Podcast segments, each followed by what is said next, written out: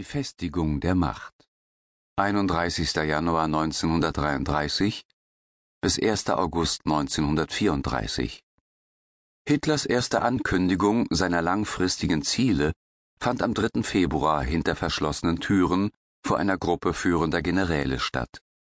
Er versprach eine straffe, autoritäre Staatsführung, die Deutschland vom, wie er es nannte, Krebs der Demokratie befreien sollte sowie Marxismus und Pazifismus ausrotten würde. Darüber hinaus würde sie Deutschland durch die Wiederwehrhaftmachung, also die Aufrüstung und die Einführung der allgemeinen Wehrpflicht, erneut auf einen Krieg vorbereiten. Eine radikale Germanisierung im Osten sollte sogenannten Lebensraum erobern. Bis zur Wahl im März 1933 machte Hitler nach Artikel 48 der Weimarer Verfassung Gebrauch von der Notverordnung des Präsidenten. Sie ermöglichte massive Einschränkungen der Presse- und Versammlungsfreiheit und brachte die Oppositionsparteien im Wahlkampf zum Schweigen.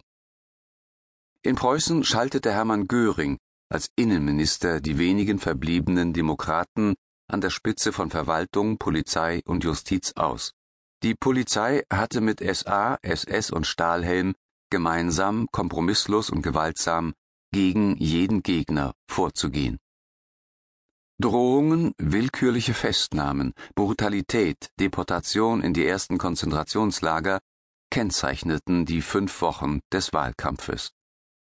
Am 20. Februar teilte Hitler einer Gruppe führender Industrieller mit, dass die Märzwahl die letzte Wahl sein würde und dass er ohne Rücksicht aufs Wahlergebnis einen starken und unabhängigen Staat gründen und anschließend seine Gegner unschädlich machen würde.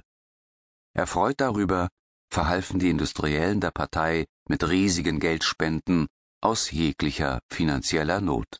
Am 27. Februar 1933 um 9 Uhr abends stieg Rauch aus dem Dach des Reichstagsgebäudes. Kurz darauf wurde der geistig beschränkte holländische Anarchist Marinus van der Lüppe festgenommen. Er gestand sofort den Brand gelegt zu haben. Die Nationalsozialisten waren davon überzeugt, dass diese Aktion Teil einer kommunistischen Verschwörung war. Ihre Gegner behaupteten, die Nazis hätten selbst das Feuer gelegt, um den Vorwand für weitere Notverordnungen zu liefern.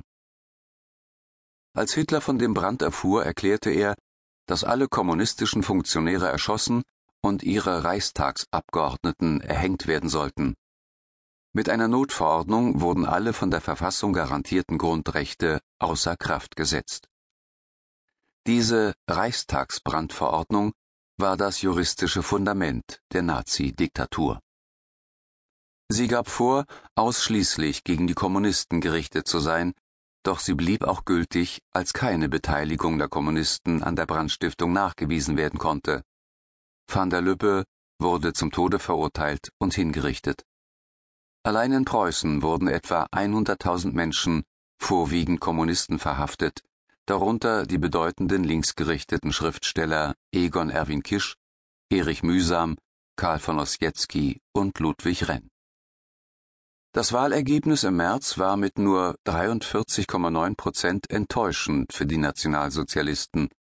Die Stimmzettel waren kaum gezählt, als sie sich an die Abschaffung der Staatsform Republik machten. Ein doppelter Angriff wurde auf die kommunalen Verwaltungen gestartet.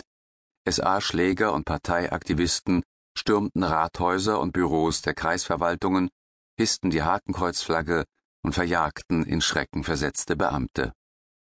In jedem Land wurden Kommissare ernannt, die oftmals die lokalen Gauleiter waren. Polizeichefs wurden durch herausragende Nazis ersetzt. Widerstand hatte keinen Erfolg. Am 21. März 1933 organisierte der neue Propagandaminister Josef Goebbels eine imposante Feierstunde in Potsdam. Hitler bezeichnete den Nationalsozialismus als Apotheose deutscher Geschichte in der Tradition von Luther, Friedrich dem Großen, Bismarck und Hindenburg. Als der Reichstag drei Tage später in der Krolloper in Berlin zusammenkam, herrschte eine bedrohliche Stimmung. Die SA umstellte das Gebäude, Hitler erschien in Parteiuniform, Den 81 Abgeordneten der Kommunisten wurde die Teilnahme untersagt. 26 Sozialdemokraten waren festgenommen worden. Es gab nur einen Punkt auf der Tagesordnung, eine verfassungsmäßige Nachbesserung, die den verbliebenen Überresten des Parlamentarismus ein Ende bereiten würde und als Ermächtigungsgesetz bekannt wurde. Das Gesetz wurde verabschiedet und am 31. März verkündete die Regierung ein vorläufiges Gesetz zur Gleichschaltung der Länder mit dem Reich.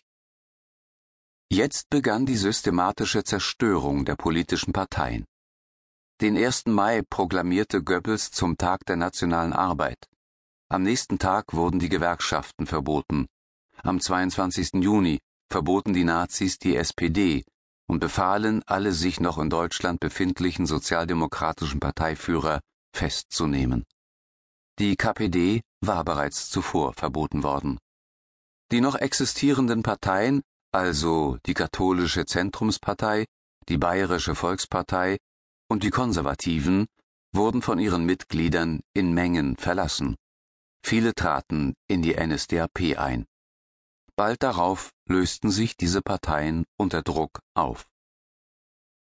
Am 14. Juli, dem Jahrestag der Erstürmung der Bastille, wurde die NSDAP per Gesetz zur alleinigen legalen Partei in Deutschland erklärt.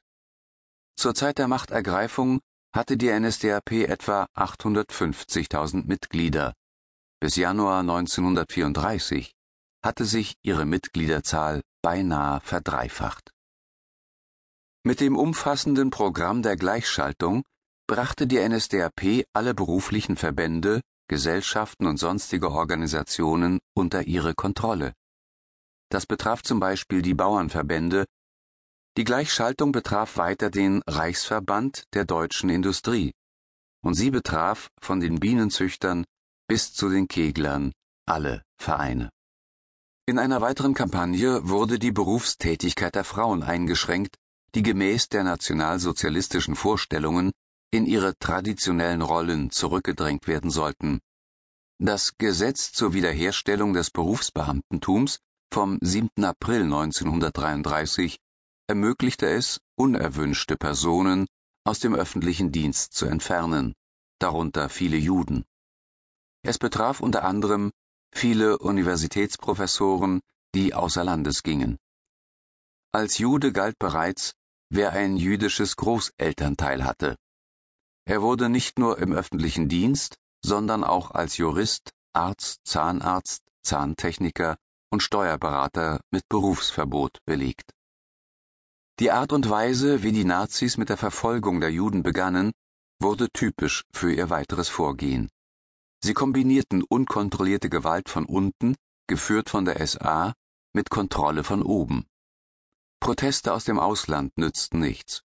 Innerhalb eines Jahres wurden 2000 Staatsbeamte entlassen, etwa ebenso viele Künstler erhielten Arbeitsverbot, desgleichen 4000 Rechtsanwälte und Hunderte von Ärzten und Universitätsprofessoren. Jüdische Geschäftsleute dagegen wurden vorerst noch für den wirtschaftlichen Aufschwung benötigt.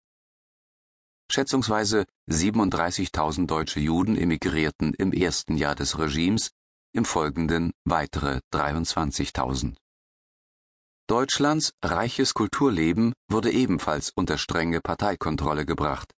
Thomas Mann, Ricarda Huch und Alfred Döblin legten im März ihre Ämter an der Preußischen Akademie der Künste nieder. Heinrich Mann war bereits im Februar gezwungen worden, von seinem Amt als Präsident der dortigen Sektion Dichtkunst zurückzutreten. Verboten wurden die Werke von Karl Marx, Albert Einstein, Sigmund Freud, Franz Werfel und vielen anderen. Auch Heinrich Heine wurde verboten. Seine volkstümliche Lorelei erschien fortan anonym. Heine selbst hatte etwa ein Jahrhundert zuvor mehrere Bücherverbrennungen ansehen müssen und danach formuliert Das war ein Vorspiel nur, dort, wo man Bücher verbrennt, verbrennt man am Ende auch Menschen. Er sollte Recht behalten mit seiner Prophezeiung. Die große Bücherverbrennung der Nazis im Mai 1933 sollte nur ein Vorspiel sein.